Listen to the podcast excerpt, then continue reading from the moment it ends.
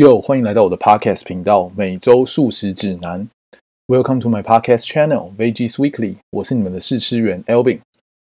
这是一个介绍素食餐厅的 Podcast 节目。那其实我本身并不是一个素食主义者，但总觉得最近附近的朋友啊，周遭的人都在说“吃素救地球，吃素救地球”。那其实我本来觉得这句话真的是放屁，因为十年前的时候，我还是一个大学生。呃，我大学的时候修过一堂通识课，叫做生态学。我永远记得那时候老师说，吃素救地球就是个谎言，就是个假议题，就是个 bullshit 等等等。因为他的理由是说，只吃素都不吃肉的话，那地球上那些动物都没有被消耗掉，那我们的地球反而会更快毁灭。那十年前的我就傻乎乎的相信了，就像是电影全面启动一样。十年前我的脑海里被植入了一个潜意识，叫做。吃素救地球就是一个狗屁言论，而为什么我会改观呢？直到最近，我看了一篇报道，是一个美国知名大学的研究。他说，一个人一年如果把他全部吃的肉全部换成素食或是蔬菜的话，他可以减少百分之三十的二氧化碳排放量。让我瞬间改观了，觉得吃素救地球可能是一个呃可以实现的计划。但要成为全素食主义者，对我来说实在是太困难了。我想，大部分的的人应该都跟我一样。但就在前几周，我听了百灵果的 Podcast，呃，里面的主持人凯莉说，其实我们不用把吃素救地球这件事想的这么复杂、这么困难。其实我们可以从一周吃一两次素食开始，让我们的心里觉得有参与到这个吃素减碳救减碳救地球的活动，那就是一个非常利益良善的开始啦。因此，我决定发起了一个计划，叫做“一一一计划”。从一年一周一素食开始，我会利用这一年的时间，呃，每周去吃一两次的素食餐厅，然后利用这个 podcast 频道介绍给大家我每周去吃了哪些素食餐厅。呃，如果大家喜欢的话，也可以 follow 我的脚步去吃这些素食餐厅哦。好的，呃，每周素食指南第一集 EP 零一椰香姜黄宽粉，今天要为大家介绍的餐厅叫做 Plants。嗯，Plants 这间餐厅呢，位于光复南路的巷子里，在那个仁爱医院的后面。它的店门口呢，种了非常多的植物。那其实我也不知道到底是什么植物，只是菜单上有说他有用这些植物加入他的菜里。那他门口挂了一面非常巨大的彩虹旗，所以我直接认定他是 LGBT 友善的店家。那那天我大概是早上十一点的时候到的，看店里其实没什么人。那我跟我女朋友就直接走进去，跟服务生说：“呃，我们两位。”他问我们说：“有定位吗？”我们说：“没有定位。”那服务生就说：“呃，那只剩吧台的位置喽。”然后到了十一点半，其实店已经坐的半满了，所以我非常建议大家，如果以后去的话，一定要先定位，不然其实可能找不到位置。那 Plant 的装潢呢，比较像是工业风，但是又配上一些传统老公寓那种浴室里面的那种马赛克小瓷砖，所以给人家的感觉是蛮放松的，非常适合周末早上去吃一点东西啊，吃一点素食啊，然后轻轻松松的开始一整天的行程。那这间店标榜的是什么呢？它是标榜无麸质。无麸质的食物非常重要，我一定要特别的强调一次，它是无麸质的餐厅，然后没有加蛋，没有乳制品，无大豆，无精制糖，这完全符合我对素食餐厅的定义，就是吃完以后感觉身体是没有负担的，非常轻松的，不像我们一般吃便当，觉得吃完一个便当哦，身体好油腻，觉得负担非常大。那我们今天到底点了哪些菜呢？呃，首先我们点了一碗南瓜浓汤，还有今天的主角椰香姜黄宽粉，以及白酒奶油菌菇吐司。那饮料的部分呢，我点了美式咖啡，我的女友点了抗氧化美眉，就是一个莓果类的 smoothie。呃，首先上菜的是南瓜浓汤，它的配料有南瓜啊、姜啊、肉桂啊，还有自制的椰奶酱。这些材料经过熬煮后呢，用食物调理机打成泥状的南瓜浓汤，整体的口感非常浓郁而且绵密，但是又不会像外面那种西餐店啊或者是简餐店啊那种浓汤，喝两口我就觉得好腻哦，我不想再喝了。我觉得原因是因为它加了姜啊跟肉桂，至于肉桂的部分呢，我是喝不出，喝不太出来有肉桂啊，因为我非常讨厌肉桂。但是女友说肉桂跟南瓜汤非常的搭配。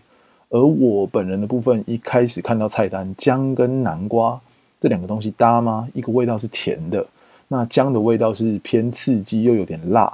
结果呢，我直接被这道菜打脸。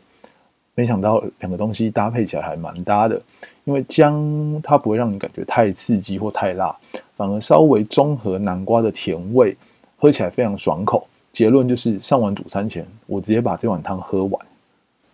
好的，那接下来就上今天的主菜啦。首先，我今天点的是椰香姜黄宽粉。那为什么我会点这道菜呢？因为我一坐下观察隔壁桌的人，他点了这道菜，他的摆盘啊啊，味道闻起来也很香，所以我就脑波很弱的跟着点了。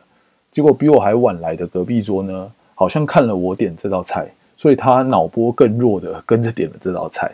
那椰香姜黄宽粉。听名字就知道它的口味应该是偏东南亚风格的食物。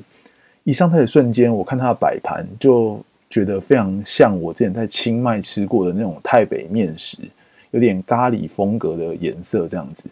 但是这个汤头一喝下去，我直接跟我的女朋友说：“这个汤重了，这个汤重了。”虽然菜单上写汤头加入一大堆蔬菜啊，跟天然香料下去熬煮，但是其实它喝起来一点都不像它菜单上写的这么复杂。就是两个字，非常的清爽，有点像妈妈煮的那种丝瓜汤啊，可以说是高雅版的泰国的冬阴功的汤头的感觉。还没开始吃面，呃，我的汤就已经喝完一半了。而这道菜里面还真的放了煎过的丝瓜，第一次吃到煎过的丝瓜，呃，口感跟好吃程度直接提升五十趴。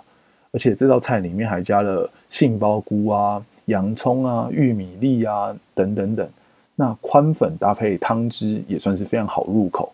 整体来说，我给这道菜非常高的评价，完全对于丝瓜它原本软烂的人物设定而改观。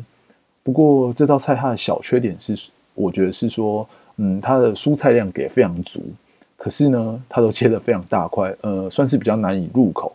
所以下次我二访的时候，我一定会跟店家说，请他帮我把蔬菜切的小块一点。会让整个食用的体验来说提升一些层次。那女友点的主食呢是白酒奶油菌菇吐司。这道菜，她身为一个妹子，看到这样子梦幻的食物名称，她就说我一定要点这道菜。那这道主餐它的食物组成架构呢是菌菇白酱搭配意式酸面包佐红酒醋沙拉。虽然名字听起来很 gay 白很梦幻，但我必须说这道菜是好吃的，非常值得给他一个 respect。首先，它是白酱里面搭配菌菇，它的菌菇给的分量非常的足够，嗯，足够到是你每吃一口菌菇酱都会吃到里面有满满的菌菇，而且我要强调的是，它菌菇切的大小是非常适中的，不会有太大难以入口或是太小造成口感不佳的问题。搭配铺在下面的意式酸面包，我想因为这间店强调无麸质的原因，所以它的面包吃起来是非常的松软，非常的好入口。所以女生在吃这道菜的时候，就可以像是吃甜点一样，挖一口上面的那个奶油菌菇酱，配下面的酸面包，然后非常优雅的放入口中，不会弄脏你的手，也不会弄脏你的嘴，就是不会吃的非常狼狈，非常适合妹子的食用。那旁边搭配的沙拉呢？